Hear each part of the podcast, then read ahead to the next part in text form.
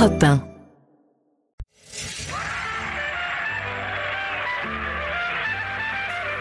« 16h-18h sur Europe 1, Stéphane Bern et Mathieu Noël. historiquement vôtre. Bonjour à toutes et à tous, je suis Stéphane Bern, oui c'est moi. Je me régale d'avance de ce nouveau numéro d'Historiquement Vôtre que nous aurions pu exceptionnellement appeler Médicalement Vôtre. Et je sais qu'à mes côtés, Mathieu Noël aussi s'en délecte d'avance. Bonjour cher Mathieu. Bonjour cher Stéphane, bonjour à tous et surtout bonjour à ceux d'entre vous qui doivent consulter un médecin aujourd'hui. Vous ne le regarderez peut-être pas de la même manière une fois que nous vous aurons raconté les histoires de trois docteurs hors normes. Oui, parce que chaque jour, voyez-vous, on trouve un point commun à trois personnages de l'histoire issus d'époques très différentes. Aujourd'hui, nous partons à la rencontre des docteurs les plus maboules de l'histoire. Médaille de bronze des docteurs les plus maboules, Stéphane, le docteur Petiot. Bon, c'est vrai, ces méthodes ont divisé.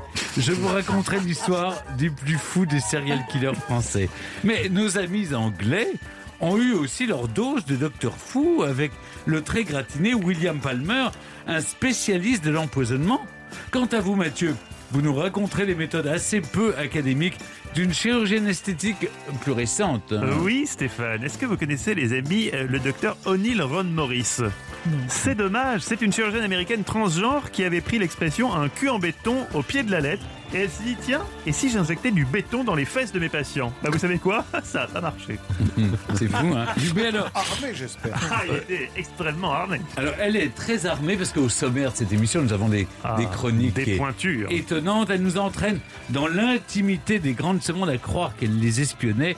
C'est Clémentine Portier-Kaltenbach. Euh, Bonjour à tous. Bonjour, et bonjour. si vous vous en souvenez, messieurs, l'autre jour, je vous avais parlé du général Boulanger Oui. qui se suicida sur la tombe de sa maîtresse. Et bah oui, hein, parfois, les grands hommes ont un coup de blues. Hein, vous êtes bien placés pour le savoir, messieurs. Alors, saviez-vous Pour le blues pour le recracher son, Ah bah non, il n'a peut-être pas failli se suicider, mais le Non, coup non, de blues du grand homme. En tout cas, Napoléon qui n'était quand même pas du genre à se laisser abattre, et ben lui aussi a, a été victime d'un gros coup de blues et il tenta de se suicider. C'est un épisode peu connu de l'histoire du Premier Ah. Empire Ah et je vous le raconterai Mais tout à l'heure. Moi, je, je- ouais, la dépression est une chose qu'on doit respecter. Ça Mais peut- bien sûr, bien sûr. Je sens que ça va être découpé votre oui, oui.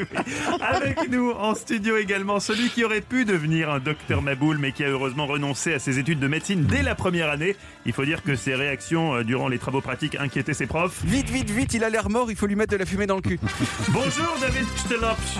Bonjour, comment ça va Alors médecine, vous avez arrêté. Vous êtes spécialisé, vous êtes- vous journaliste, on peut le dire. Vous avez une carte de presse J'ai une carte de presse, je peux vous la montrer. Ah oui, je peux- un jour vous me la On- on montrerez, l'occasion n'importe passerai à la hein, compta nous la montrer. Dites-moi David, euh, vous, nous- vous nous racontez chaque jour l'origine euh, d'un objet ou d'une pratique Tout à aujourd'hui. fait. Pour la, une des premières fois, j'ai décidé de coller au thème de l'émission parce que si l'émission s'appelle Docteur Maboul, c'est à cause de quelque chose qui est un jeu.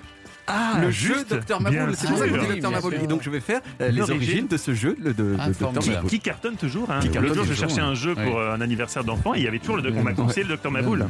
Et puis, euh, évidemment, on ne peut pas euh, parler d'histoire sans parler d'histoire des recettes et de la gastronomie. Évidemment, votre avec quotidien. Olivier Pouls.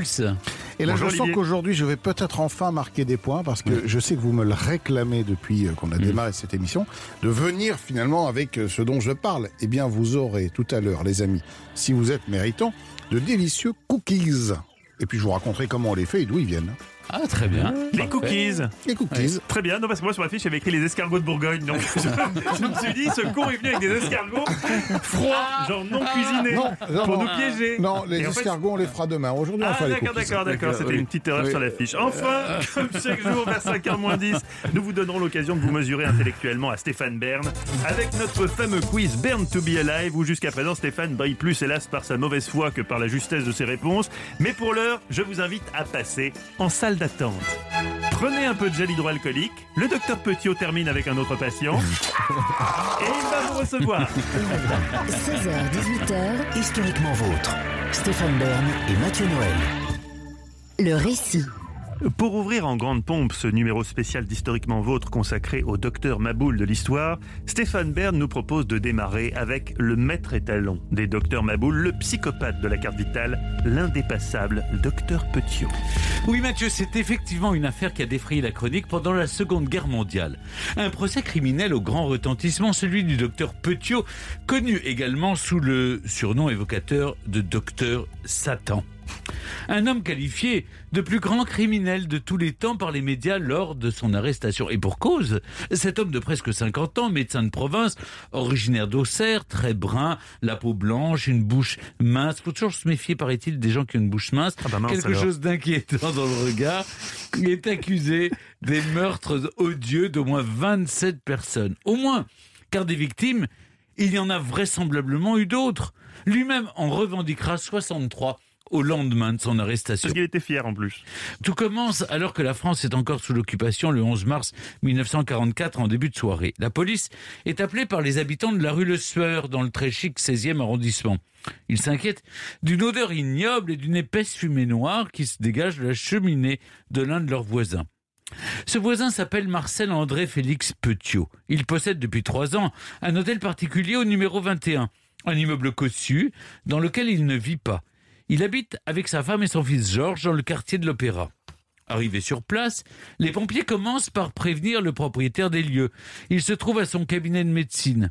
Oui, parce que Marcel Petiot est un médecin, et pas n'importe lequel, si l'on en croit le prospectus qu'il a distribué pour signaler son arrivée à Paris, signé Docteur Petiot, chef de clinique. Petiot se présente comme diplômé de la faculté de Paris, ex-interne des hôpitaux et asiles, médecin de l'office médical permanent de la Seine et auteur soi-disant d'ouvrages sur les maladies nerveuses et les cures de désintoxication. La publicité prévient aussi que le docteur dispose d'un matériel des plus modernes et perfectionnés.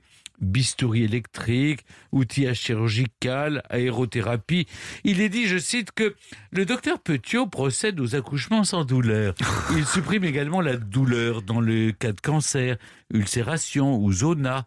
Petiot promet aussi des résultats probants dans le traitement des affections respiratoires et surtout tuberculeuses et dans les maladies infectieuses du sang, blénorragie ou syphilis. Au téléphone, le docteur Petiot demande aux pompiers d'attendre son arrivée, mais il décide de pénétrer de force dans le domicile par le premier étage. À l'intérieur, l'odeur est telle que plusieurs de ces hommes, pourtant rodés aux situations éprouvantes, ne peuvent se retenir de vomir. Dehors, la foule s'est massée.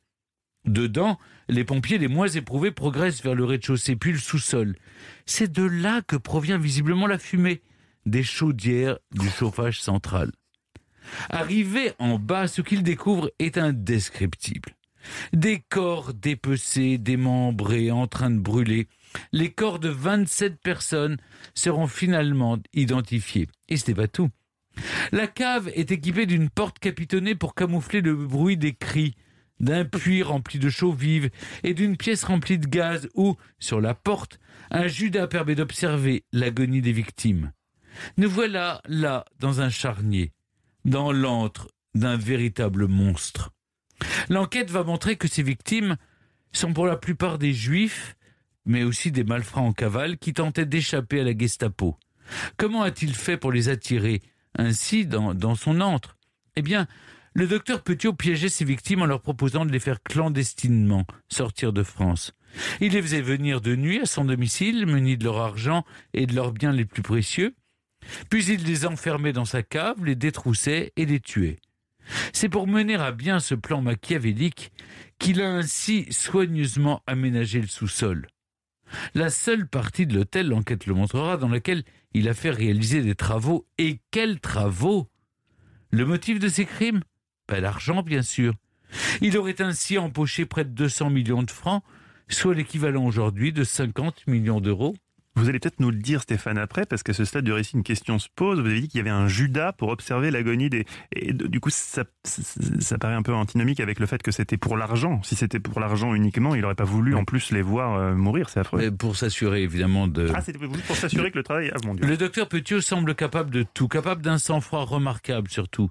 Mythomane, il n'est pas un grand ponte, comme il veut bien le faire croire. C'est un médecin à la réputation plus que douteuse, qui a déjà fait l'objet de poursuites pour ses pratiques frauduleuses. Quand Petiot arrive au 21 rue Le Sueur, ce 11 mars 1944, suite à l'appel des pompiers, son attitude prélude déjà de ce qu'elle sera tout au long de son procès très médiatisé, éhontément mensongère et choquante. Auprès des policiers qui sont sur place, il se fait passer pour le frère du docteur Petiot. Il pénètre sans vergogne sous-sol, enjambe comme si de rien n'était les corps qui jonchent le sol.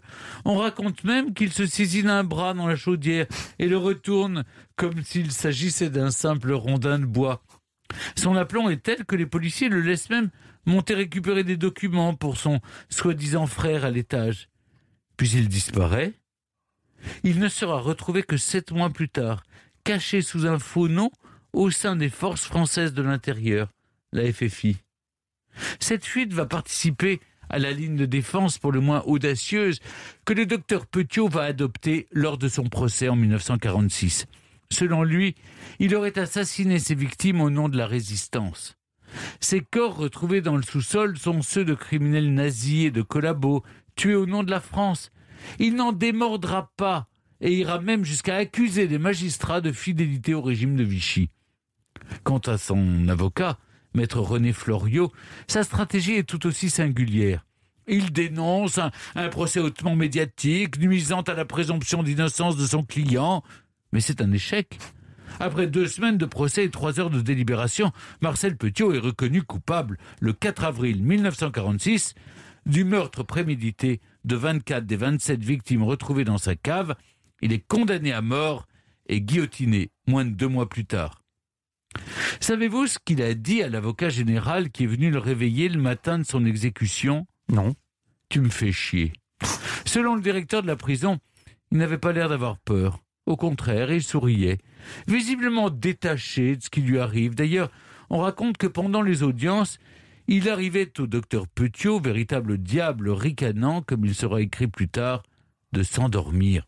Il s'endormait, alors même que se jouait à ce moment-là sa possible condamnation à mort. Ce comportement a donné lieu à une hypothèse qu'étaient d'ailleurs plusieurs épisodes de son passé et qui aurait pu peut-être lui éviter, vous le verrez, la peine de mort. Europe 16h, 18h, 1, historiquement vôtre. Stéphane Bern et Mathieu Noël. le récit. Si Doctolib avait existé, clairement, il aurait eu pas mal de réclamations. Stéphane Bern nous raconte le destin meurtrier du docteur Petiot. Mathieu, à votre avis, qu'a-t-on imaginé sur le docteur Petiot qui aurait pu peut-être lui éviter la guillotine? Bah, Qu'il était fou, j'imagine. Enfin, si j'avais été son avocat, c'est en tout cas la ligne de défense que j'aurais adoptée. Effectivement. Cela aurait été une stratégie formaligne et tout à fait à propos, surtout quand on connaît le passé de notre individu. Ah, Pour commencer, il a 12 ans quand sa mère meurt dans un hôpital psychiatrique. À l'âge de 17 ans, un psychiatre le déclare inapte à être jugé après avoir été accusé, rien de terrible à ce stade pourtant, de fracturer des boîtes aux lettres. Petiot a, selon l'expert, une personnalité anormale et socialement inadaptée. Hmm. C'est pas fini. Durant la Première Guerre mondiale, Petiot est un temps interné pour raisons psychiatriques. Plus précisément pour déséquilibre mental, neurasthénie et dépression paranoïaque. À la fin du conflit, il est réformé pour troubles psychiatriques. La commission qu'il suit conclut quelques années plus tard à une psychose mélancolique, une obsession de la persécution et une démence précoce. Rien que ça. En tout cas, ça n'empêche pas Petiot, au sortir de la guerre, de se lancer dans des études de médecine et d'obtenir son diplôme avec mention très bien. À l'âge de 25 ans, il installe son cabinet dans une petite ville dont il devient rapidement le maire, Villeneuve-sur-Yonne. Mais les ennuis le suivent. On l'accuse de kleptomanie et de détournement d'argent. Plus grave, des personnes disparaissent autour de lui. Sa bonne, par exemple, elle ne sera jamais retrouvée. Petiot est également aperçu près d'un incendie dans lequel on retrouve un corps au crâne défoncé. Contraint de quitter la ville, le docteur Petiot s'installe à Paris. Là encore, les soucis s'accumulent. La justice lui reproche de monnayer des ordonnances à des toxicomanes. Il est également surpris en flagrant délit de vol dans une librairie. Suivant une stratégie qu'il a déjà utilisée à plusieurs reprises, il fait valoir ses problèmes psychiatriques. Ça paye. Petiot est interné, mais seulement quelque temps. Il reprend ensuite ses activités comme avant. Une prétendue folie, une folie bien réelle, on ne le saura jamais. Ce que l'on sait, en revanche, c'est qu'il avait oublié d'être bête. Il a si bien caché son magot, de l'argent, des lingots d'or, des œuvres d'art, des diamants bruts ou des bijoux apportés par les victimes, qu'il n'a jamais été retrouvé. Son hôtel particulier a été fouillé de fond en comble, de même que ses autres adresses. En vain, il n'en reste rien. Europe 1, Historiquement vôtre. Pour continuer à parler euh, du célèbre docteur Petiot, nous sommes avec l'historien Claude Quetel. Bonjour Claude. Bonjour. Bonjour, vous avez publié l'effrayant docteur Petiot, fou ou coupable, chez Perrin. Alors, chez le docteur Petiot, la question de la folie, on l'a bien compris, se pose dès sa jeunesse. Alors, était-il fou ou coupable Ou les deux à la fois, Claude Quetel Alors, les deux à la fois, au, regard de- du droit et de la justice, ce n'est pas possible. Si euh, le code pénal, euh, il n'y a, ni crime ni délit, etc. Lorsque le, le, le prévenu était en état de démence. Mais euh, alors, fou ou coupable Je réponds fou sans hésiter. Oui. Comment vous expliquez que la folie est à peine été évoquée pendant le procès de Petiot? Ça, ça, enfin, Pour un avocat aujourd'hui, on se dirait que c'est l'axe principal qu'il faudrait utiliser. C'est la grande question enfin, du, du procès, je veux dire. Euh, Le, le maître Florio, qui est très connu déjà à l'époque, euh, ne plaide pas la folie. Alors, plaider la folie, déjà, quand vous plaidez la folie, quand vous êtes avocat, euh, et que vous plaidez la folie sur un crime, c'est déjà parfois un peu difficile. Oui, quand le crime 27, est, oui. est ignoble, le- Mm. le- les jurés ont tendance à ne pas suivre. Mm. Mais alors, s'il faut multiplier par 27, ça devient très très difficile parce que la démence, alors euh, 27, 27 fois la démence, c'est- c'est 27 fois plus difficile à plaider qu'une fois la démence. Donc euh, de toute façon, euh, Petiot est envoyé directement à la guillotine euh, par la, la- la longue plaidoirie filandreuse, 6 heures de, de plaidoirie de, de- de maître Florio, ça c'est sûr, c'est certain. Selon vous, Claude Quetel, il a été très mal défendu par Maître Florio Oui, oui, il, a- il a été, il a été mal défendu de toute façon. Est-ce qu'il était défend- défendable Non, non, non. pas. Non. Non, hein, mais, non, nous, on ne euh, veut pas mettre de jugement de valeur, évidemment. Parce qu'on a l'impression étrangement que Stéphane tente de réhabiliter le docteur. Petiot, ce qui est quand même assez, Non, mais- assez borderline Non. dans notre émission. tout au long, tout au long du procès, la, la, la, la, la folie de la folie de Petiot euh, est flagrante. Il, il s'invente un groupe de résistance qui, qui, qui, qui l'appelle Tenez-vous bien. Alors aujourd'hui, ça ne dit plus rien à personne. Flytox, Flytox. Autrefois, c'était un, insecticide épouvantable que moi j'ai connu étant gosse. Euh, est-ce, que- quand on est dans un groupe de résistance, on l'appelle Flytox hein. Euh, Il a une machine qui tue de loin, euh, une machine, un rayon de la mort. Enfin, mais alors, mais bien évidemment, les, les- vous avez le, le- le procureur a toujours beau jeu de dire que oui, mais c'est de la, c'est de la simulation. Mhm. C'est pas, Ouais. C'est pas. Aujourd'hui, avec le recul, oui, on- très calmement, on dit il était fou, mais euh, sur, sur le moment, euh, pas forcément. Mhm. Il reste encore beaucoup de zones d'ombre, de mystère quand même dans cette affaire Petiot. Est-ce qu'on sait depuis combien de temps euh, cette terrible machination a duré? On sait, on- on- on sait combien de temps ça a duré tout ça? Oui, c'est même une des seules choses dont on est sûr, parce qu'entre nous soit dit, les zones d'ombre sont innombrables. hein. On on n'a jamais pris la main dans le sac, hein. un peu comme Landru. Euh, Oui, euh, on est convaincu que, mais on n'a on n'a jamais la preuve, la démonstration, on a la présomption. Mais pour vous répondre sur la, sur la période, oui, ça dure environ 16 mois. Euh, le, premier disparu, c'est janvier 42, et, et le dernier disparu, parce qu'il est arrêté finalement par la Gestapo, le, do- le docteur Eugène, il se, fait appeler le docteur Eugène, euh, d'un réseau, avec son réseau d'évasion, c'est mai 43. Donc la, séquence de, de, des crimes euh, durent à peu près 16 mois. Mais ce que je ne comprends pas, c'est qu'on est là dans une maison, rue Le Sueur à Paris, où il y a 27, on retrouve 27 cadavres de gens qui sont en train de, quand même de, d'être dans la chaudière quand même, qui sont en train de brûler.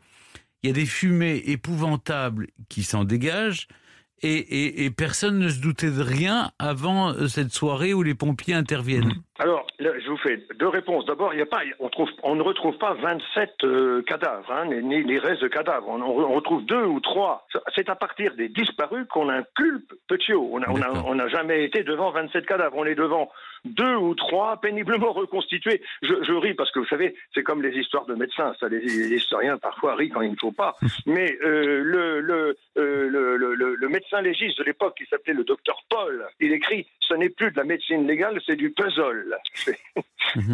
Quant aux voisins, je vous réponds moi, sur les voisins.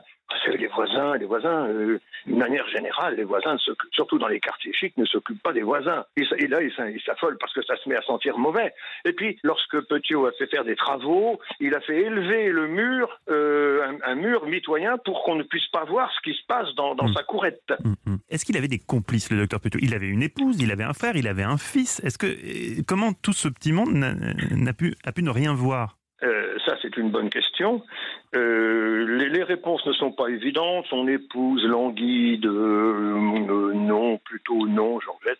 Euh, le frère, oui. Alors le frère, Maurice, très très suspect, très suspect. Il a les clés, il a les clés de- Ah de- oui, du, mais- du 21 rue Le Sueur. Euh, à un moment, il livre, je crois que 400 kilos de chaux vives. 400, et c'est lui qui fait le transport de 400 kilos de chaux vives. Alors c'est pour tuer les souris, il dit. Alors, bah, oui, fait beaucoup de vous la non. taille des souris. Non, mais l'autre mystère, en fait, oui. Claude Quetel, c'est qu'est devenu le trait les- Qui intéresse beaucoup des- Stéphane parce des- qu'il achète des maisons partout pour essayer de retrouver le trésor de. Petiot, mais il n'y arrive pas. Il faudrait que j'achète Ah, le 11 rue Le oui. Sueur. Mais euh, le- on Vous sait pas. la recherche du trésor aussi, vous. Mais il y a beaucoup de gens qui recherchent le trésor de Petiot. Oui, oui, bien sûr.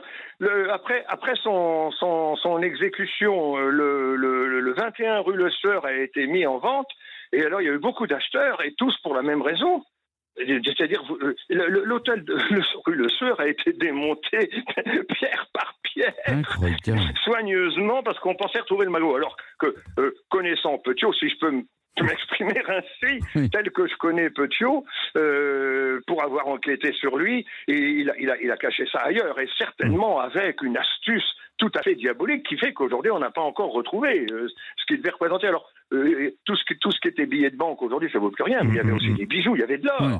Et son fils, il a jamais sa, sa femme, son Non. fils, ils ont jamais Non. su où était l'argent. Oui, non, plutôt non. Non. Alors on va, la, la police va laisser parce que le- tout de même, le fils va s'en aller en, en Amérique du Sud, en Argentine. Sa mère finira par les rejoindre, mais la, la police argentine qui a été euh, euh, informée les suit de très près. Ouais. Elle va suivre aussi de très près le fameux frère qui a bénéficié d'un non-lieu. Euh, et tous ces gens-là vont vivre plutôt hum, pauvrement. Modestement. Donc, euh, donc apparemment, ils n'ont pas profité du magot, ce qui fait que leur complicité n'est pas Hum. aussi établie qu'on pourrait le croire. Bon, en tout cas, c'est passionnant. Merci beaucoup, Claude Quetel. Je rappelle votre ouvrage, L'effrayant docteur Petiot, Fou ou coupable, publié chez Perrin. Et vous venez de diriger un ouvrage collectif. On refait l'histoire chez First, sous-titré Et si Louis XVI avait forcé le passage à Varennes Et si Dreyfus était coupable Et si on avait tué De Gaulle à Notre-Dame? Merci beaucoup d'avoir été en ligne avec nous. Merci. Ici Europe 16h-18h sur Europe 1. Stéphane Bern et Mathieu Noël. 1. Historiquement vôtre. Dans Historiquement Vôtre, on raconte l'histoire sans jamais se la raconter. Trois personnages qui n'avaient aucune raison de se retrouver, si ce n'est que ce sont des. Ils ont un point commun, ce sont des docteurs Maboul. Eh oui. Et, et puis maintenant, qui est arrivé en Eh studio, ben, Stéphane Vous la reconnaissez elle- elle- Elle-même, si vous voulez, euh, je me méfierais hein, parfois, parce que je me dis, euh, elle adore les histoires des eaux, des abattis, des. de- euh, elle est Ah Ce serait pas étonné de la retrouver dans la page fait divers un jour, c'est ça que vous dites Exactement. Vous savez, elle, est- elle pourrait être rédactrice en chef de détective. C'est Clémentine Oh. Portier-Kaltenbach. Pas du tout, moi je suis tout à fait non violente et voyez, précisément l'histoire que je m'apprête à vous raconter m'attendrit beaucoup parce que c'est un épisode peu connu de l'histoire du Premier Empire, mais dans la nuit du 12 au 13 avril 1812, Napoléon est à Fontainebleau, il vient de signer son acte d'ab- d'abdication et là, il est pris d'un moment de découragement et de désespoir. Et notamment, il, redoute que les Alliés ne le séparent de sa femme Marie-Louise et de son fils, le roi de Rome. Alors, selon Qui, a, qui était présent et qui a raconté tous les détails de cet épisode, Napoléon aurait déclaré « La vie m'est insupportable ». Enfin, quelque chose comme ça avec l'accent corse. hein. Et il va tenter de mettre fin à ses jours, mais alors, avant de s'empoisonner, Selon Colincourt toujours, il aurait évoqué les Romains. Alors pourquoi? Parce que, comme la plupart des hommes de sa génération, il a été élevé dans le culte de l'Antiquité et il admire les principes stoï- stoïciens selon lesquels un homme peut se soustraire à la tyrannie par le suicide. hein. Et puis, plus simplement, un, un héros doit être maître de sa vie et de sa mort. Regardez Cléopâtre, Marc-Antoine, Néron, tous ces gens-là se, se suicident. hein. Métellus Scipion se serait tué de neuf coups de poignard pour ne pas être pris par les troupes de César après la bataille de Thapsus. Parce qu'il faut dire qu'à l'époque, les couteaux sont moins aiguisés, si vous voulez. Donc, il faut bien neuf coups de poignard dans l'abdomen. Bon, c'est louche. hein. Alors, selon la terreur, selon, sous la terreur, plus exactement, les, Girondins, pour pouvoir euh, choisir leur mort plutôt que de passer sous la guillotine, certains conventionnels, en particulier Girondins, s'étaient pourvus de poison. Et Condorcet euh, se serait, serait mort empoisonné. Il avait une bague pleine de, de poison. Enfin, pour en revenir à Napoléon, il avait donc toujours sur lui un petit sachet de taffetas qui contenait du poison. Et dans cette fameuse nuit, il en avale le contenu. Il aurait dû mourir. Donc, alors qu'est-ce qui s'est passé? Bah, Par bonheur, le poison était éventé et il avait donc perdu de sa dangerosité. Alors, je précise ici qu'on ne sait pas. renouveler son poison. Eh ben oui, il faut toujours le renouveler. Il l'avait d'ailleurs fait plusieurs fois, mais euh, manifestement, là, ça, ça avait un petit peu pris un petit coup de, de- de vieux dans son sachet. Alors, on ne sait pas au juste de quel poison il s'agissait. On a longtemps cru que c'était de l'opium, mélangé à du stramonium. Alors, le stramonium, herbe à sorcière ou herbe du diable, qui provoque ou endormissement, c'était l'herbe, vous devriez le savoir par cœur, ça, euh, Stéphane, parce que le stramonium, c'est l'herbe qu'utilisait la pitié de Delphes pour faire ses divinations. hein. Et alors, à forte dose, c'est un poison violent analogue à la belladone. Donc, attention au stramonium, herbe du diable. Alors, d'après Jean Tullard, ça n'était pas un de ces poisons-là, parce que les symptômes de l'empereur ne correspondent pas à un empoisonnement à l'opium. Bon, enfin, de toute façon, C'était quoi ses symptômes On sait bah oui, alors c'est des violents euh, vomissements. Hein. Ah oui. Alors il, se, il appelle Colincourt parce qu'il voit bien qu'il il souffre, il a envie de vomir, il est pas bien du tout, il a, très- il a des douleurs euh, abdominales énormes, mais euh, il meurt pas. Alors il déclare à Colincourt qu'on a de peine à mourir, qu'on est malheureux d'avoir une constitution qui repousse la fin d'une vie qu'il me tarde tant de voir finir. Hein il a dit ça C'est beau. il a dit ça comme ça entre deux, deux séances de vomissement, nausées de plus en plus violentes, il boit un verre d'eau, arrive le docteur Yvan. Alors là, c'est lui le docteur Maboul de cette chronique, lui, le- le- le- Napoléon le supplie, lui dit Don- donnez-moi autre chose, donnez-moi une autre dose de, Bah oui, de- votre bien truc, sûr. ça, ma- le truc que j'ai là, ça marche pas. Et alors Yvan lui dit écoutez, moi je suis pas un assassin, je ne suis pas là pour vous aider à mourir, mais pour vous soigner. Et donc, il est pris d'une crise de nerfs et il s'enfuit euh, en courant. hein. Euh, c'est un drôle de médecin, c'est bon. Mais enfin, bientôt, les effets du poison se dissipent et l'empereur se résout à vivre. Donc, euh, on ne sait pas exactement, finalement, si oui ou non, et c'était du stramonium, de l'opium, parce que le docteur Yvan lui avait préparé aussi une sorte de petit mé- mélange avec de la belladone et de lélé bord blanc. Écoutez, de toute façon, hein, tout ça, il a pris un truc pour essayer de mourir, c'est tout ce qu'on retiendra. Et avant sa mort, qu'il croyait proche, la dernière pensée de Napoléon a été pour sa femme et pour son fils. Il avait remis à Colincourt une lettre que celui-ci a conservée, qu'on a retrouvée dans ses affaires euh, des années plus tard. Adieu, ma bonne Louise, tu es ce que j'aime le plus au monde. Oui, parce que il mettait quand même une certaine Oui. emphase hein, dans ses paroles, l'empereur. Mes malheurs ne me touchent que par le mal qu'ils te font. Toute la vie, tu aimeras le plus tendre des époux. Donne un baiser à ton fils. Adieu, chère Louise, tout à toi, Napoléon. Hein et alors, dès qu'il a repris hein. pied, il a repris un peu le moral, il a commencé à échafauder des projets d'organisation pour sa principauté de l'île d'Elbe. Et puis, deux ans plus tard, il revenait à Paris en triomphateur. Mais comment vous expliquez que ce soit peu connu, cet épisode du suicide de Napoléon? Stéphane, oh, parce que c'est parce que c'est pas la, plus, la part la plus le- glorieuse voilà, de son épopée, si vous voulez. Justement, c'est non, mais un héros est un héros. On n'aime pas montrer ses Vous faiblesses. avez raison, alors que tous les grands hommes ont des moments de, de découragement. Mais De Gaulle, par exemple, il a eu un moment de, de, de déprime aussi. Mhm. Hein, il est parti. Il n'a pas pris de poison quand même. Non, mais Bon. on ne sait pas. Rassurez-nous. Ouais, il est parti, il est parti sur, euh, après 69, après le référendum. Là, on voit ces images sur la, sur la La plage, c'est très touchant. hein. oui. Oui, C'est là qu'il a dit au revoir. Non, ça, c'était Giscard d'Estaing. Oh, je vous fais marcher. Restez donc avec nous, Clémentine. Il veut Stéphane, nous piéger. hein. Stéphane me Comme il veut le disait- faire dans le Il quiz. exactement. Mais ça ben, ne marche plus. on votre nous la fait pas. vous parlez On révise avant de venir, on se téléphone, hein, Oui. on commente, on lit On quel est son commente, on dit, avis. mais ça, c'est pas des À on questions va avoir droit la prochaine fois Vous êtes évidemment impatient d'en découdre. À tout de suite pour le quiz. 16h-18h sur Europe 1. Historiquement vôtre. Face à vous, Stéphane, cette femme avec qui vous entretenez une relation ambivalente où l'admiration se mêle à la haine. C'est Berthe, la prostituée. Non, chaussez vos lunettes, Stéphane. C'est Clémentine Portier-Keltenbach, notre historienne, qui chaque jour vous pilonne sans pitié dans ce quiz qu'on appelle ironiquement Burn to be alive. La première question, elle est pour vous, Stéphane, vous le savez. Alors, essayez de vous concentrer. Réunissez tous vos neurones à un grand rassemblement. Dans la mythologie grecque, le messager des dieux Hermès a inspiré l'hermétisme, un courant de pensée qui a influencé les grands alchimistes du Moyen Âge. Hermès est également à l'origine du mot herpès. Vrai ou faux Ça voyage très bien aussi, mais pas de la même façon. Allez, peut-être que vous avez là un élément de réponse, je ne sais pas. Réfléchissez. Ça a donné Hermès, donc le dieu messager, aurait donné l'hermétisme, un courant de pensée qui a influencé les alchimistes du Moyen Âge. Et Hermès serait également à l'origine du mot moi, je- euh, écoutez, quand bien même ce serait vrai, je, je ne Vous peux pas le tolérer. Vous n'avez pas envie de souscrire. Non, j'ai pas envie d'y souscrire. Non, franchement, parce que Hermès, herpès, non, Oh, non, non, non, Non, ça, ça franchement. salit finalement. Et puis même oui. l'hermétisme, parce que Hermès, Oui. c'est pas une divinité c'est pas une souterraine, divinité- si c'est non, pas exactement. Hadès qui, qui, qui est le dieu forgeron, pourquoi aurait-il un rapport Non, avec non.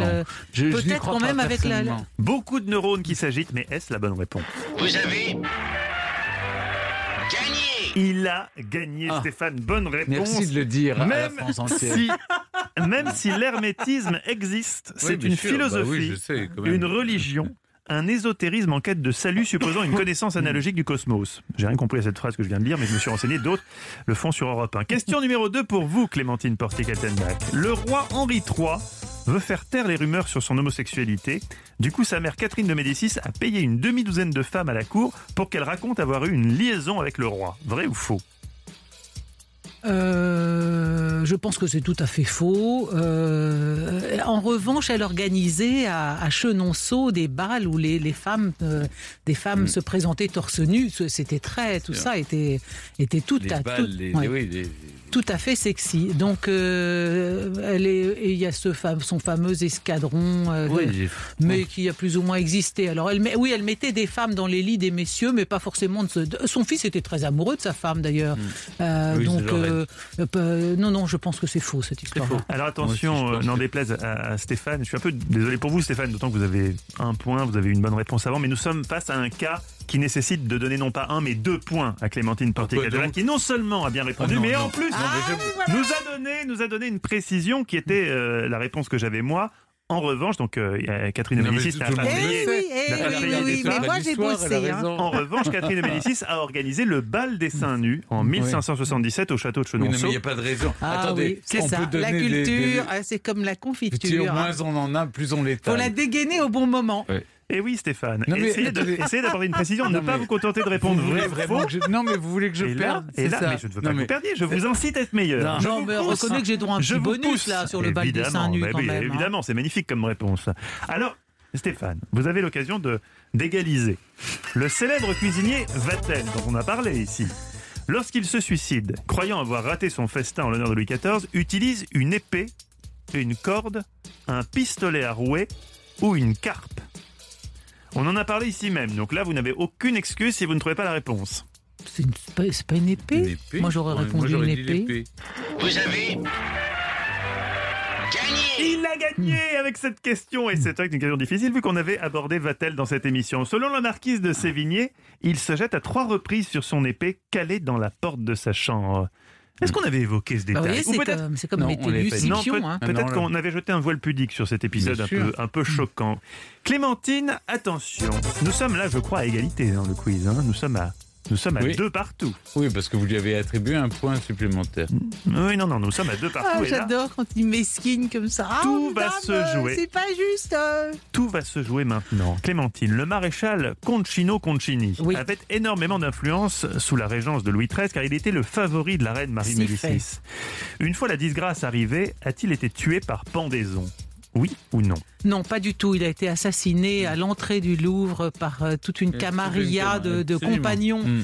euh, de, le- du futur Louis XIII, dont euh, le duc de Luynes, dont on dit que Louis Le XIII favori, donc était, était le était favori de très, Louis XIII. très amoureux. Oui, alors et ensuite, il a attention. été dépecé, mis en morceaux et, et d'abord inhumé, désenterré. on l'a oui, coupé en morceaux, et Et on a démantibulé. exposé, on a exposé euh, euh, des restes de son corps. Partout, no- notamment sur le Pont Neuf. Eh bien, nous étions à deux partout. Avec cette réponse particulièrement argumentée, Clémentine décroche deux points, remporte le quiz. Non seulement le remporte, mais elle le remporte haut la main. Encore une défaite douloureuse pour Stéphane Bern.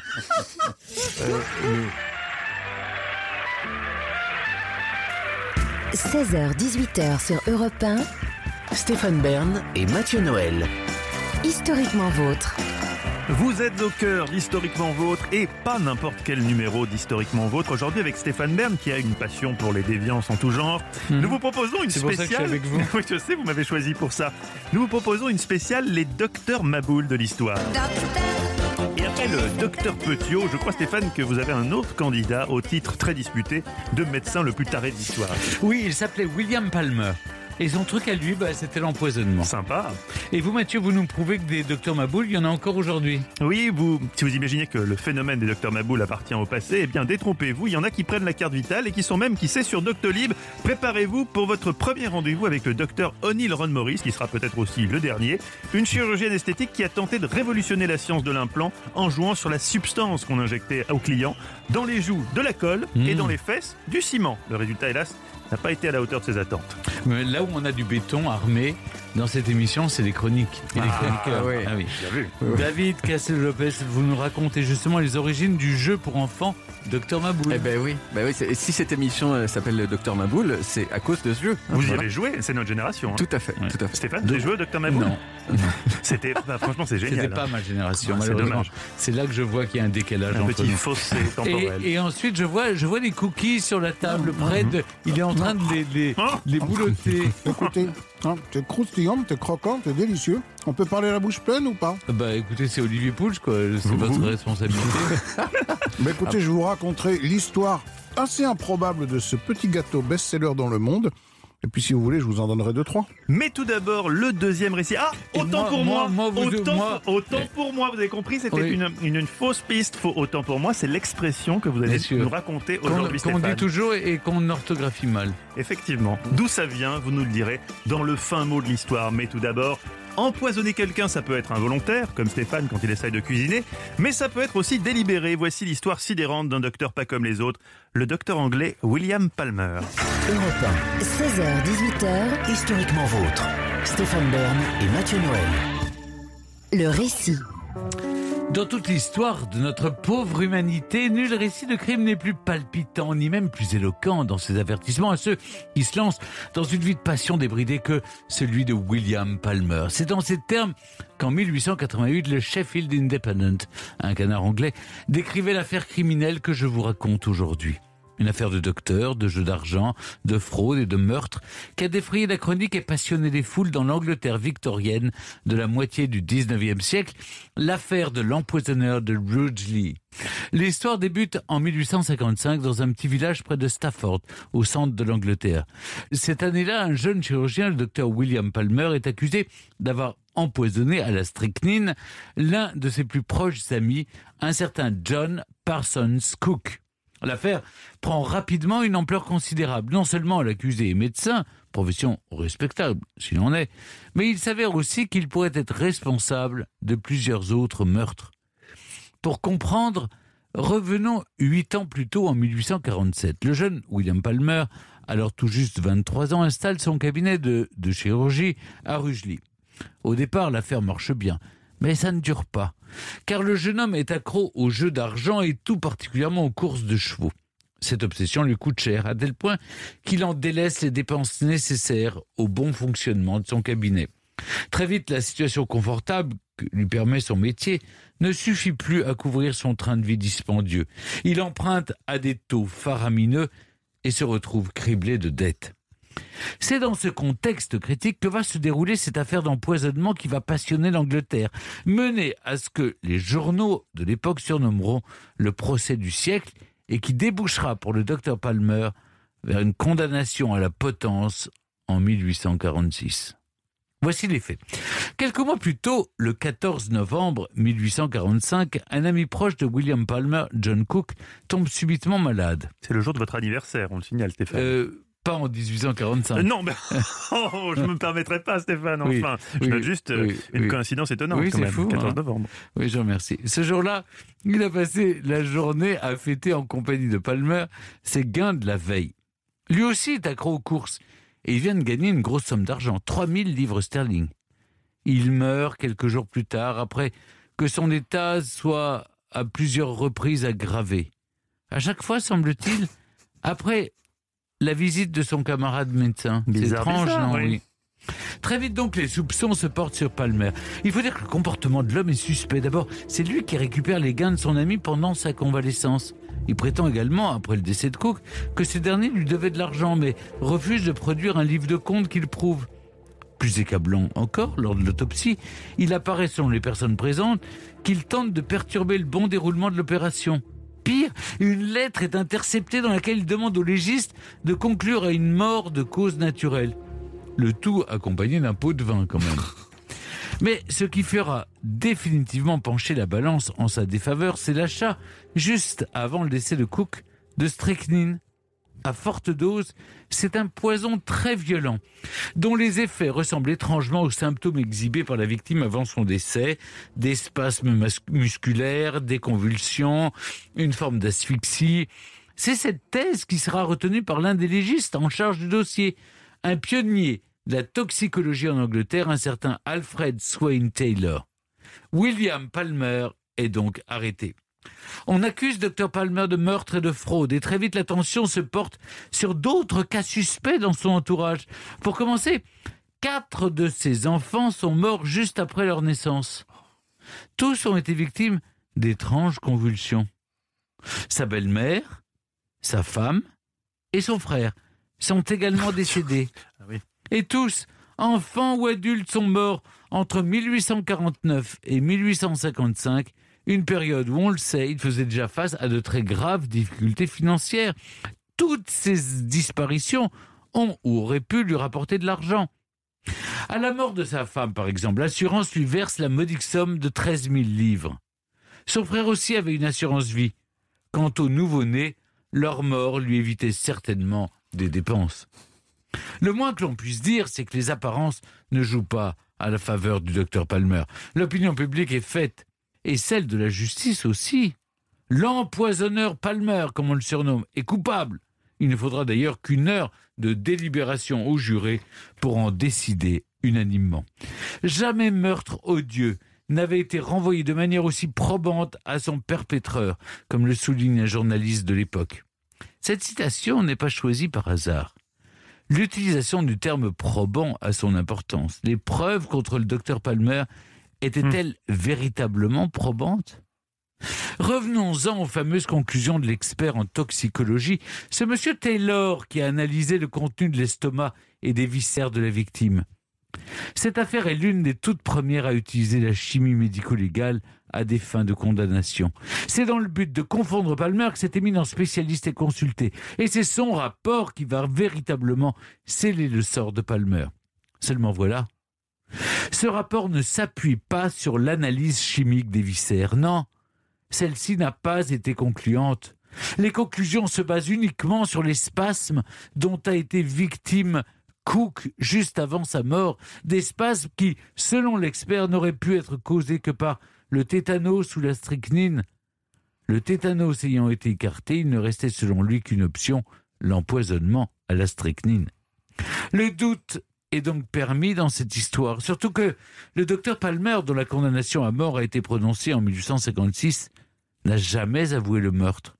Quant aux autres euh, crimes dont il est soupçonné, là encore, aucune preuve n'a pu être apportée. Et si l'affaire de l'empoisonneur de Ridgely était une erreur judiciaire? Aujourd'hui encore, le mystère Palmer reste entier. Europe 1, Historiquement vôtre.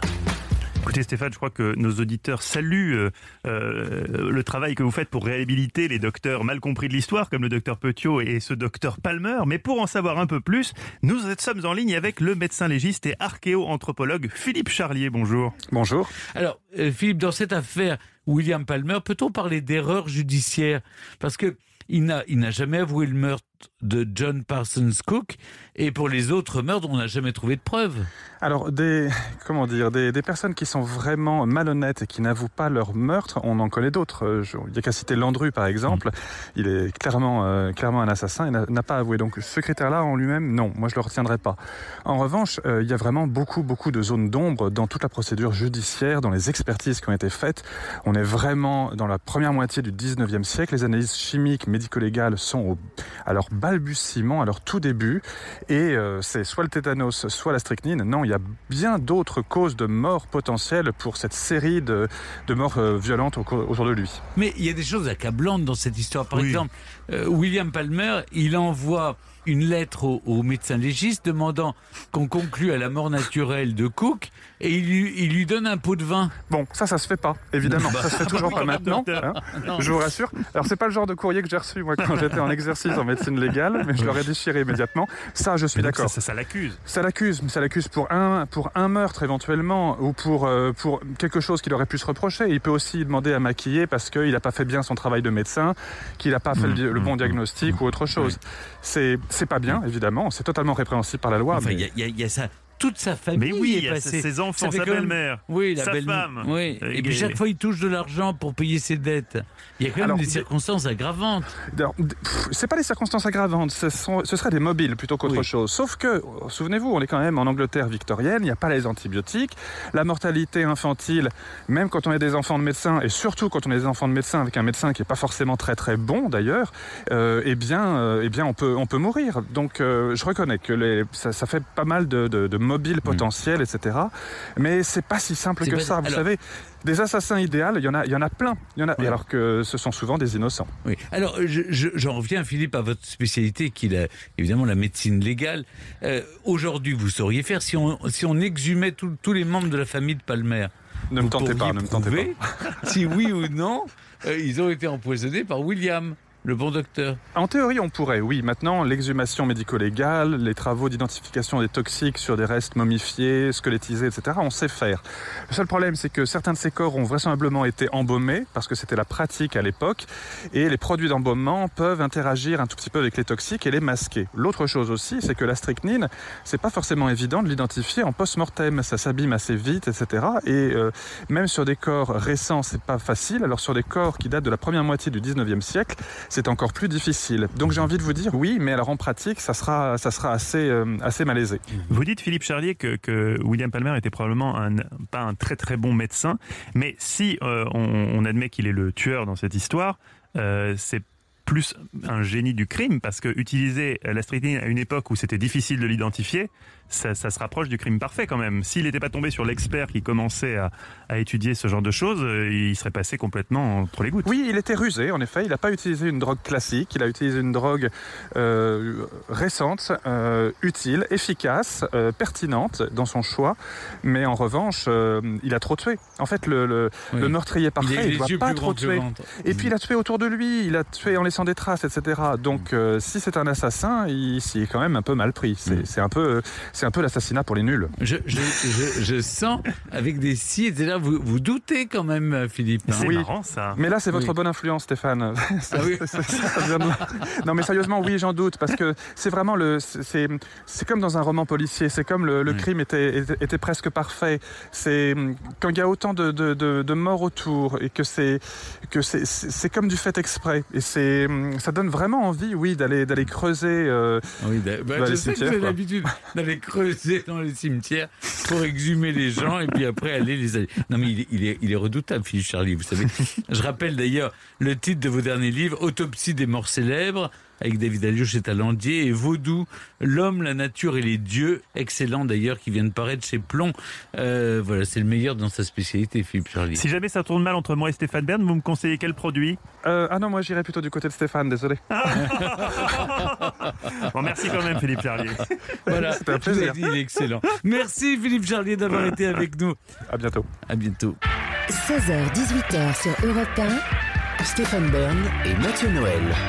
1, historiquement vôtre. Aujourd'hui, dans Historiquement Vôtre, on évoque les docteurs Maboul de l'histoire. Et Dieu sait qu'il y en a eu. Après l'emblématique docteur Petiot et son homologue anglais, William Palmer. Mathieu, vous nous livrez le portrait à 99% vrai d'un praticien Maboul, mais beaucoup plus contemporain. Et même une praticienne. Oui. Alors, il faut savoir déjà, chers auditeurs, qu'à la base, Stéphane a lourdement insisté pour que je fasse le docteur Raoult, qui serait, selon lui, je Oh cite, non, non, je- un peu fêlé. À cause de sa seule couille. Des Non. propos qui, évidemment, n'engagent ne- que Stéphane. Ne me mêlez pas, Moi- je veux pas de polémique, Moi, j'ai rien personnellement, dit sur lui. effectivement, j'évite la polémique, je ne m'autorise pas à avoir un avis sur Non. ce chercheur marseillais. C'est pourquoi j'ai opté pour un autre Mais vous êtes, praticien. vous êtes vraiment une boule dont- de vis. une boule de vis. Un autre praticien, Stéphane, dont la folie est-elle totalement avérée? On est tous d'accord, praticien ou, comme vous le disiez, praticienne d'ailleurs, d'ailleurs, puisque O'Neill Ron Morris était un homme avant de devenir la première Oui, fausse ça. chirurgienne transgenre de l'histoire. Déjà, c'est rigolo. Une chirurgienne aux méthodes peu orthodoxes et aux résultats mitigés, qui l'amèneront en prison. Au procès, les patients lésés étaient extrêmement remontés. On n'est pas contente, on est furibarde, ça va ruer dans les pancartes. Il y a 15 jours, elle s'est fait tirer par le docteur. Et toute son équipe. Et voilà le résultat. Ma Janine, on dirait un zodiaque. Ressentiment compréhensible vu leur gueule, mais qui s'explique. O'Neill Ron Morris n'était pas vraiment chirurgienne, elle était, disons, à moitié.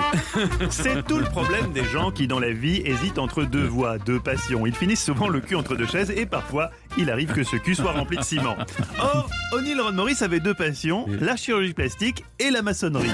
Nip Tuck et Bouygues Construction, Ah le bistouri et la pelleteuse. D'un tempérament pionnier, elle a décidé de mixer les deux pour créer une nouvelle discipline, la chirurgie de BTP. Ça n'a pas hyper bien fonctionné. La sauce n'a pas pris. Le ciment, oui, mais la sauce, non. Que s'est-il passé? Alors, attention, David, l'histoire que je vais vous raconter va vous dissuader à jamais de faire corriger votre espace interbucco-nasal. Car quand on franchit la porte d'un cabinet de chirurgie esthétique, on ne sait jamais sur qui on tombe, surtout en Floride. Et surtout, surtout, quand il n'y a pas de cabinet. Ça, je dirais, c'est le premier petit détail qui doit vous alerter. Un chirurgien qui n'a pas de cabinet mais qui se déplace chez vous ou propose de vous opérer dans une chambre d'hôtel. Une augmentation mammaire, Madame Pigeonneau Bien sûr. Rendez-vous à l'Ibis Budget de la Porte de Pantin. Je vous demanderai juste d'apporter le sopalin et l'alcool à 90. À lundi, Madame Pigeonneau. Alors, admettons, admettons que comme Madame Pigeonneau, vous soyez un peu te- enfin, du, du genre à faire confiance facilement. Deuxième indice qui là doit vous mettre la puce à l'oreille, le matériel présent dans la chambre d'hôtel. Observez-le attentivement. Si en lieu et place du matériel opératoire classique et des tubes de collagène et de silicone, vous distinguez nettement à côté du minibar une bétonnière, c'est que peut-être votre pâtissier n'est pas conventionné secteur 1. Malheureusement pour eux, les quelques 23 patients qui ont eu affaire euh, au docteur Maurice n'ont pas été attentifs à ces micro-détails, ce qui donnera presque crédit à l'avocat de la défense lorsqu'il dira lors du procès, je cite, La connerie est souvent une œuvre collective. Et là, en termes de conneries, on est clairement en Ligue des Champions. hein. Puisque vous l'avez compris, O'Neill Ron Morris, ayant découvert avec effroi le prix d'un tube de silicone, s'est dit Attends, 400 dollars la fiole de 500 millilitres, c'est du vol. Je vais aller t'acheter du ciment à 3 euros le kilo chez Brico Dépôt et personne verra la différence. Avec un peu de chance, ça sera même plus ferme. Voilà donc comment Morris, qui n'était pas médecin, vous l'avez compris, a décidé d'injecter du ciment à ses clients. Et vous avez compris où, David? Dans leur anus. oui, dans leur fesse, dans leur fesse, c'est déjà assez intrusif comme ça. Le résultat, visible sur Internet, est intéressant. Disons qu'il faut aimer Picasso. Le but des patients à la base, avoir la même chute de rein que Kim Kardashian. Euh, c'est ce que leur faisait miroiter O'Neill Ron Morris, qui à sa décharge a eu le mérite de tester sur elle-même son protocole chirurgical. Euh, ma foi, baignée dans cette culture américaine du do-it-yourself, elle a pris ce qu'elle avait sous la main huile d'olive, ciment, superglue, paraffine et en avant Guingamp. Alors là aussi, vous pouvez voir sur internet que ça n'a pas mieux marché pour elle que pour les autres. L'histoire aurait pu être drôle si l'une de ses patientes n'était pas décédée des suites de ses ignobles prestations. Morte par les fesses, l'épitaphe est tragique. La fausse chirurgienne avait été repérée en 2011 après l'hospitalisation d'une de ses patientes pour infection généralisée. Dans un premier temps, le parquet n'a pas réussi à déterminer de quoi était vraiment composée la substance que O'Neill Ron Morris administrait dans les fesses, les joues et les lèvres de ses patients. Mais qu'est-ce que c'est Qu'est-ce que c'est que cette matière C'est c'est de la merde Certains patients eux-mêmes n'avaient pas cherché euh, à savoir ce qu'on leur avait injecté. C'est le principe du NEM, Stéphane. Ouais. Tant que ça tient, tu cherches pas trop à savoir ce qu'il y a dedans. Puis finalement, après un an de recherche, les médecins ont bien découvert que Maurice avait injecté à la patiente défunte de la colle, du ciment et de l'huile, même pas pugé, même pas bio, pour augmenter le volume de ses fesses. À l'issue de son deuxième procès, le docteur Maboul transgenre est copé de 10 ans de prison, dont 5 en probation, pour homicide involontaire, mise en danger de la vie d'autrui et exercice illégal, bien sûr, de la médecine. Pour conclure, et afin que vous puissiez en mesurer l'horreur, le caractère effroyable de ces actes de chirurgie esthétique insensés, je vous ai apporté ici quel- quelques photos. Les, les clichés parlent d'eux-mêmes, n'est-ce pas, Stéphane? C'est mieux qu'avec Rachida Dati, par exemple. Oh là là, on embrasse, on embrasse, Stéphane. Non, non, ça dérape. Si on peut. Merci Mathieu. Si on peut, c'est ça que vous avez dit? Mais vous êtes horrible, non, Stéphane. avec les- le Covid, etc. Ah, d'accord, pas- avec le Covid, j'ai cru que c'était- pas ok, très bien. embrasser comme ça les gens. Alors, vous Euh, imaginez C'était 99% vrai, Oui. et donc 1% de faux. Euh, non, je crois pas. Là, là vraiment, c'était était tellement vrai. énorme. Mais vous pouvez aller voir les photos sur Internet. En tout cas, Mais- ça, ça, Ah ça oui, fait ça peur. donne envie Ah oui, non, c'est Ah, c'est c'est- horrible. c'est douloureux. Très bien. oui, douloureux. Merci beaucoup Mathieu. Ici Europe 16h-18h sur Europe 1. Stéphane Bern et Mathieu Noël. 1. Historiquement. Choix de sujet déroutant, espace interbuconasal atypique. C'est un garçon étrange que David Castello-Lopez. Un garçon qui, dans l'intimité, se livre en outre avec ses partenaires à d'étonnantes pratiques, puisque je l'ai entendu dire l'autre jour au téléphone. J'ai pas encore, euh, je suis pas encore assez mûr, je pense, pour l'endive. Mais nous ne sommes pas là pour juger et chacun est bien libre de s'amuser comme il veut. Ce qui compte, David, c'est votre travail d'enquêteur au service de notre culture générale. Chaque jour, l'histoire d'un objet. Parfois, c'est le porte-container, mais parfois aussi, c'est intéressant. Comme aujourd'hui, avec le docteur Maboul, puisque c'est un peu le centre de notre émission. Tout à fait. Euh, euh, Mathieu, Stéphane, Olivier, vous, vous connaissez Benjamin Delsol, hein, le Oui. rédacteur en chef de l'émission. Oh, très bien. Un, un type vraiment, un, un type vraiment super sous tout rapport, très sérieux, hein, aucun problème d'hygiène, Très professionnel. ni trop, ni trop de gauche, ni trop de droite, un type vraiment super. Aucun problème d'hygiène, c'est l'atout principal d'un rédacteur en chef dans cette période de Covid. C'est ce qu'on demande en fait aux gens. Et euh, c'est lui l'autre jour qui m'a appelé pour me dire qu'il fallait que j'arrête de faire des sujets sur le béton armé. Et, et cette fois-ci, il m'a appelé une nouvelle fois. Il m'a dit euh, Eh, Salut David, ça va? Ça se passe bien? Tu manges à ta faim en ce moment? Ouais, super. Dis, t'as vu le dernier Nolan? Dur quand même. hein Moi, j'ai rien compris. Et sinon, et sinon, et sinon, ça te dit des fois, tu fais des chroniques sur des sujets qui collent au thème général de l'émission? Hein, ça te dit? Et c'est vrai que j'ai tendance à pas trop faire ça. Hein, j'ai fait une chronique sur le sudoku dans une émission sur les profs. J'ai fait une chronique sur le papier toilette dans une émission sur les chapeaux. Et, et- Benjamin, il a rajouté Tiens, comme on fait une émission sur le thème, c'est- c'est- dans le thème c'est les Docteurs Maboul, pourquoi tu ferais pas une chronique sur les origines du jeu Docteur Maboul Ça Parce qu'il est comme ça, Benjamin. Ça, Ça tu va vois très vite dans sa il a- tête. Voilà, il fait des associations d'idées un peu tortueuses. ça. Et, et j'ai dit banco, hein, non seulement parce que c'est une bonne idée, mais aussi parce que je me dis que professionnellement, c'est pas si mal de se faire bien voir euh, par le rédacteur en chef. Mais j'avais un petit problème avec Docteur Maboul, c'est que j'y avais jamais joué de ma vie. Mais comment Ah bon Et non, Mais non. et non. Enfin, je savais ce que c'était, mais j'y avais jamais joué. Et donc, pour faire Mais cette chronique, Ça n'existait pas au Portugal mais arrêtez. Docteur varma bullshit. D'accord, d'accord, d'accord. On est pas- non, non, non, on va faire le- la même chose avec la Belgique. Ouais, ouais, ouais.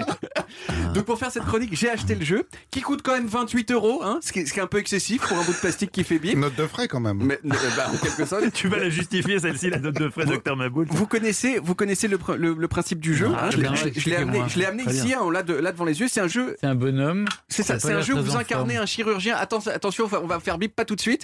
C'est un monsieur, Ah. euh, c'est c'est un, un jeu où vous incarnez un chirurgien qui doit opérer un patient. Il y a un dessin de monsieur malade hein, euh, sur un lit. Ce monsieur, il a des trous dans le corps dans lesquels il y a des petits objets en plastique qui n'ont rien à faire dans un corps, comme par exemple une brioche, un tournevis, un stylo. Et le but, c'est d'aller chercher ces petits objets en plastique avec une pince métallique sans toucher les bords du trou où il se trouve. Si vous touchez les bords, ça fait un petit bruit insupportable. Mathieu Ouh, que c'est nul ce bruit. Voilà, et quand ça fait ce bruit, ça veut dire que vous avez perdu. Alors, j'y ai joué, hein, euh, et j'ai découvert deux choses. Premièrement, je suis vraiment super fort au docteur Maboul. C'est vrai oui, oui, parce que mes gestes sont à la fois très sûrs et très délicats. C'est- comme ça, je suis un type sensuel, qu'est-ce que vous voulez. Et, et deuxièmement, ce jeu n'a vraiment aucun intérêt. Oh hein, non, vous interdis de dire non, ça. mais c'est-à-dire, c'est qu'on y joue une fois et après, après c'est fini, quoi. On découvrira plus jamais rien de caché dans ah, ce jeu. Ah oui, non, c'est une fois c'est- fini, échecs, quoi. oui, ça Il n'empêche- durée de vie. Il n'empêche, il n'empêche que c'est un des jeux d'enfants les plus vendus au monde. Et donc, je suis sûr que euh, ça vous donne envie de savoir d'où ça vient. Mais oui. C'est une histoire pas si mal pour le coup. Ça a été inventé par un monsieur qui s'appelle John Spinello, un Américain. Ah, un Américain. Ben oui, comme souvent. Au début des années 60, John, il avait 20 ans. et Il était étudiant en design industriel à l'université de, de l'Illinois. Et euh, un, un de ses profs a demandé un jour euh, aux étudiants d'inventer un jeu. Et John, il a inventé un jeu qu'il a appelé la vallée de la mort. Mais dont le principe, en gros, c'était le même que, que celui du docteur Maboul. Il fallait faire passer une tige en métal dans des trous sans toucher les bords, sinon ça sonnait. Sauf qu'il n'était pas encore question de chirurgien. Le but, c'était de trouver de l'eau dans le désert. Mais bon, c'était un peu le même principe. Et le père de John, il lui a dit, mais attends, mais ton truc, ça déchire? Mais va, va le montrer à un fabricant de jouets immédiatement. Et c'est ce que John a fait. Et le fabricant en question, qui avait sans doute un peu de flair, il a dit euh, Écoute, John, ton jeu, je le kiffe.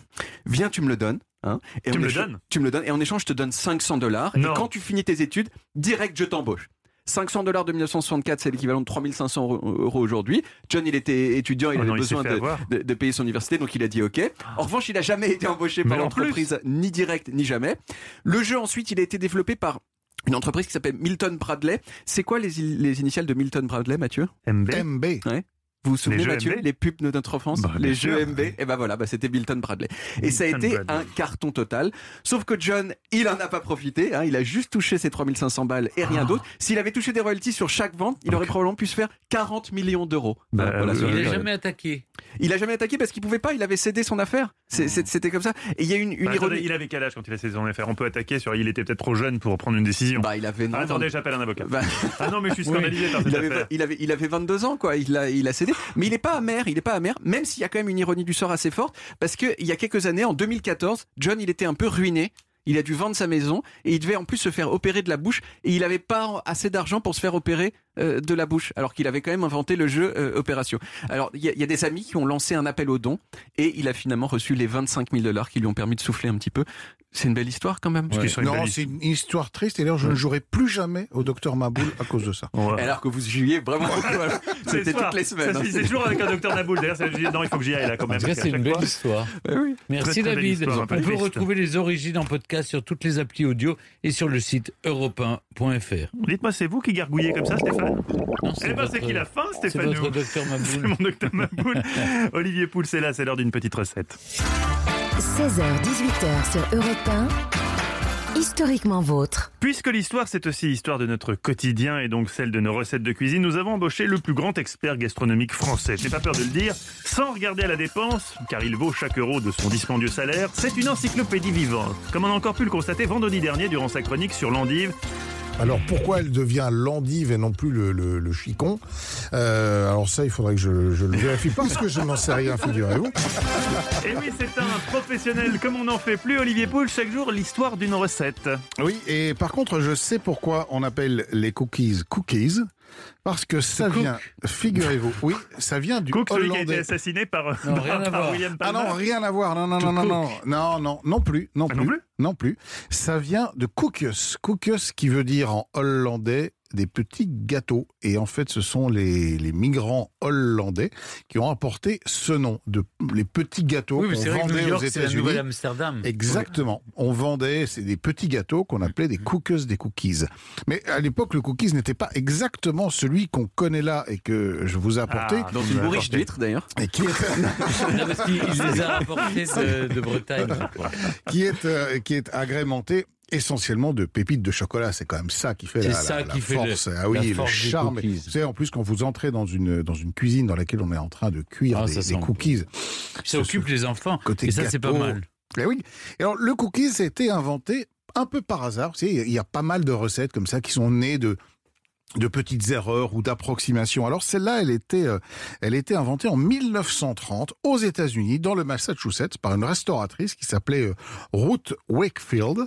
Ruth Wakefield. Ça, Ruth, ça- Ruth, Ruth. Ce qui est bien, c'est que vous cherchez le cautionnement dans les yeux de Castello Lopez qui ne peut que vous dire que vous êtes nul en fait. Il peut pas, il peut pas se mentir, donc il Ah, va pas vous dire bravo. J'aime la vérité, c'est évidemment, pour ça. Voilà, là pour que. Et elle était euh, réputée, et notamment pour ses, pour ses petits gâteaux. Mais elle en avait un peu toujours marre de faire euh, les mêmes petits gâteaux. Elle s'est dit, tiens, je vais agrémenter, faire des gâteaux au chocolat. Et, et, et elle a utilisé euh, sa pâte à, gâteau traditionnel. Elle a mis des petits morceaux de chocolat Nestlé. Et vous allez voir que c'est très important dedans. C'est En important de pensant- citer la marque. Ah oui, absolument. Vous allez voir pourquoi en pensant que le chocolat allait vraiment fondre et qu'il aurait des gâteaux au chocolat. Et en fait, pas du tout. Le chocolat s'est juste ramolli et il est resté intact, euh, incorporé comme ça euh, dans, dans la pâte. Succès total, évidemment. Euh, la recette, le bouche à oreille, et, et revient jusqu'au fabricant de chocolat Nestlé, parce qu'il utilisait toujours le chocolat Nestlé. Et là, il y a aussi une histoire de d'échange, entre guillemets, puisque vous parliez tout à l'heure de l'inventeur de, de, de, de ce jeu, le docteur Maboul, qui s'est un peu fait rouler dans la farine par, le, par celui qui a diffusé le jeu, bah elle s'est un petit peu fait avoir aussi par Nestlé, parce que Nestlé a dit, on va faire un deal. Moi, je. On vous donne me do- 350 dollars. Ah non, non, non, plus fort que ça. Vous allez me donner la recette. Nous, on va publier la recette Au sur dos, nos tablettes ouais, de chocolat, ouais. puis en échange, on vous donnera des tablettes de chocolat. Et donc, elle a dit oui. Alors, elle a eu des, des tablettes de chocolat gratos jusqu'à la fin de sa vie. Bah, euh, je suis pas sûr qu'elle les ait revendues, donc elle n'a pas fait fortune non plus vraiment avec ça. Un point commun quand même en- Oui, oui, entre, entre les entre deux, ces oui, histoires. Et effectivement, la marque Nestlé, pendant des années, des années, a publié sur les tablettes de chocolat la recette pour réaliser ces fameuses cookies. Et la recette, vous la voulez? Ah, on la Oui. veut, mais vous nous donnez la recette originale là Bah, ou euh, Évidemment. Ah oui, avec des pépites de chocolat, parce que j'aime pas trop quand c'est des raisins qui collent. Voilà, on peut mettre des raisins. Oui, oui, moi je trouve euh, aussi que c'est un peu une aberration de mettre des raisins, ce Oui, que vous nous avez proposé aujourd'hui, mais Oui. enfin on va les bouffer quand même. Raisins, noisettes, euh, certes, ça croustille, mais ça reste dans les dents. Merci. Ça- ça- Merci, il, il, il, il apporte des gâteaux, être gentil, nous c'est des gâteaux, c'est de la merde. Je me fais tanner depuis deux mois qu'on parce a que dit j'apporte ça rien. Est-ce qu'on a dit ça Si vous l'avez un peu dit. C'était, euh, vous, vous le sous-entendiez. Bah, écoutez, pour demain, je vous prévois une recette sur les escargots de Bourgogne. Je vous en apporterai. Vous aurez intérêt à aller manger les, les 12 escargots de Bourgogne dans, dans Ah, là, là, vous dites oui. À l'ail. Ah bah évidemment. Ah, mais, euh, Alors, vous votre mettez- recette. Bon, alors la Oui, recette. Donc il vous faut un œuf, 80 grammes de beurre mou, 100 grammes de chocolat, 150 grammes de farine, 80 grammes de sucre, un petit peu de levure et une pincée de sel. Alors c'est très très simple à faire. Vous parliez des enfants tout à l'heure, Oui. ils adorent faire ça. C'est fait en 10 minutes. Vous mélangez le beurre mou avec le sucre, vous rajoutez l'œuf, la farine, la levure. On malaxe bien tout ça avec les mains, même pas besoin d'avoir un robot. On casse le chocolat, évidemment, en petits morceaux. Alors, chocolat blanc, chocolat au lait, chocolat noir, selon vos préférences. Je sais pas lequel, Moi, lequel vous ferait plaisir. Un chocolat noir bien amer. ça, j'adore ça. On incorpore les petits morceaux de chocolat là-dedans. On forme des petits tas, des petits palets. On les pose sur une plaque beurrée dans un four 180 degrés pendant 10 minutes. Ça sent délicieusement bon dans la cuisine. Il n'y a plus qu'à ouvrir. On fait tiédir et hop, c'est parti pour la cookies party. La cookies party, Wow. c'est comme ça que vous, vous l'intitulez. Je pourrais vous inviter à une C'est cookies ma party première si vous voulez. cookies party. Ouais, c'est- c'est- C'est pas mal, ça Party, sonne bien. Euh, évidemment, vers 17h, hein, parce que. Ouais, mais il n'y a pas d'heure pour en manger des cookies. Le matin, le midi, le soir, c'est toujours bon. Et puis En surtout, cas- après, vous les mettez dans une petite boîte en fer. Des ça, vous pouvez boîtes les en fer garder. blanc, ça Ouais, c'est Vous formidable. pouvez les garder, ça, on les ça fait reste plus, on moi, les le- fait plus, on a du mal à en trouver. Merci Olivier, on peut retrouver toutes vos recettes en revanche sur le des, des, site des, de des- repoint.fr. des boîtes de galettes de Pont-Aven, puis vous les gardez. Il y a deux problèmes en ce moment, il y a le Covid et le fait qu'on ait du mal à trouver des boîtes en fer blanc. Ah C'est dans quel ordre d'ailleurs. hein. Bah, disons que sur les- la hiérarchie des problèmes du monde, sur l'échelle de Richter des problèmes, je trouve que les boîtes en fer blanc, ça vaut bien le Haut-Karabakh. Le- Sur ces belles paroles, on enchaîne. Se dégourdir les neurones après une dure journée de travail. Vous l'avez compris, c'est essentiel. Mais si on pouvait se coucher moins bête, ça serait win-win. Pour ça, Dieu a créé, en partenariat avec Stéphane Bern, l'ultime chronique de notre émission, le dernier mot de Stéphane. Chaque jour, l'histoire d'un mot ou d'une expression que vous ferez un malin plaisir de replacer ce soir au dîner. Aujourd'hui, Stéphane, qu'est-ce qu'on va apprendre Parce qu'avec cette musique, je pensais que c'était mon le dernier râle, le dernier mot avant de mourir. Écoutez, Le- si vous le voulez. De Berne. Et si j'y suis, je, je, je penserai mettre cette musique. Autant, autant pour moi. Autant pour vous Oui. Et comment on l'écrit? Vous nous racontez l'histoire de cette Ah oui, expression absolument. Pour ne Il y a plus jamais se deux tromper écritures, comme ça on saura le sens que vous lui donnez. Très bien. 16h, 18h sur Europe Historiquement vôtre.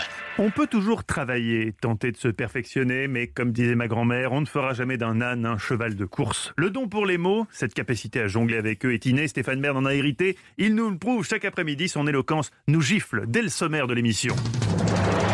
Bonjour à toutes et à tous, Euh, moi c'est Stéphane Bern. Je suis extrêmement heureux de vous retrouver pour un numéro, un numéro euh, un- je la refaire.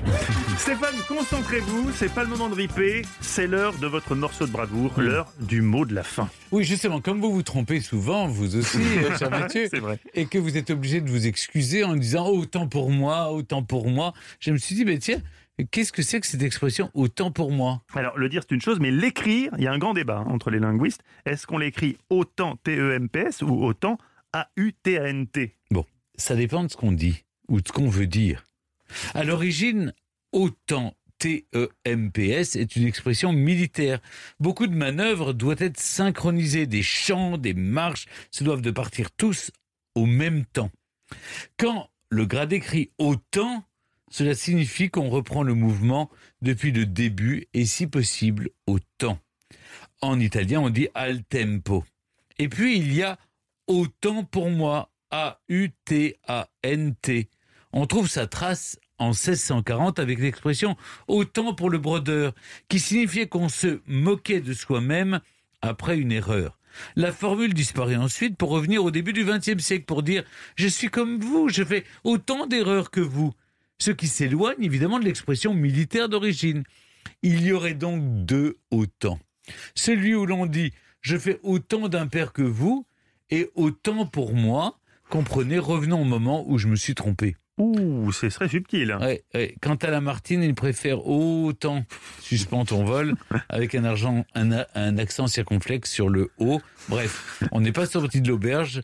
Autre expression que l'on fera demain si vous voulez bien. Bien, on, on la fera, évi- évidemment que je le veux Oui, bien, il y a Stéphane. deux acceptions du terme Ah, mais je- autant. Franchement, vous m'éclairez, vous m'édifiez, je n'en mais- avais aucune idée. David, Ouais. comment on dit autant pour moi en, en portugais? Non sei. Tem que, tem, que- tem que ver. Personne ne pourra jamais vérifier. Non, j'ai dit je ne sais pas, il faut que je vois. Oui, c'est- Euh, si en italien on dit al tempo, Oui, Au- au tempo, au tempo tempo. Si c'est la, la- la traduction littérale, ce serait au tempo premi. Écoutez, Bon, les auditeurs vous portugais bien, pourront hein. vérifier. En Oh tout cas, là. en tout cas, c'est toujours joli de vous entendre. Mais c'est pour ça que je lance toujours là-dessus, parce que c'est toujours beau de l'entendre. oui. Historiquement vôtre, spécial Docteur Naboul se termine, les amis. Alors, Oh non, c'est- mais si, arrêtez. Stéphane, il faut bien que ça termine à un moment. Stéphane, selon il y a vous, une drôle d'odeur, vous Qui- trouvez pas Je vais aller voir la chaudière d'Europe 1. J'ai ça des idées à certains. peut-être un coup de Christophe Rondelat. Alors, Stéphane, selon vous, qui mérite le Petiot du pire docteur de l'histoire pour l'ensemble de son œuvre? Petiot lui-même, son confrère anglais William Palmer, ou bien ma fausse chirurgienne qui a injecté du ciment dans les fesses de ses patients Eh, Écoutez, moi je me suis. J'ai trouvé qu'elle était formidable, votre, votre chirurgienne. Oui, bah, pas, pas si vous étiez son patient. hein. Non, je sais, mais les autres, je les connaissais, William Palmer et, et notre euh, docteur Petiot. Donc évidemment, je m'intéresse toujours à ce que je ne connais pas. C'est beau, c'est votre curiosité naturelle, Oui. Stéphane. Heureusement, on se retrouve demain avec trois personnages peut-être un peu moins siphonnés qu'aujourd'hui. Oui, trois cocus mécontents. Ah. Ou pas vraiment. Le marquis de Montespan, Napoléon Bonaparte. Et Will Smith, dont la femme Jada Pinkett a clairement avoué en direct sur euh, le plateau de sa propre émission télé qu'elle l'avait trompé, le tout en présence de qui? Bah de Will Smith lui-même. Incroyable. Retrouvez Historiquement Vôtre tous les jours de 16h à 18h sur Europe 1 et en podcast sur europe1.fr.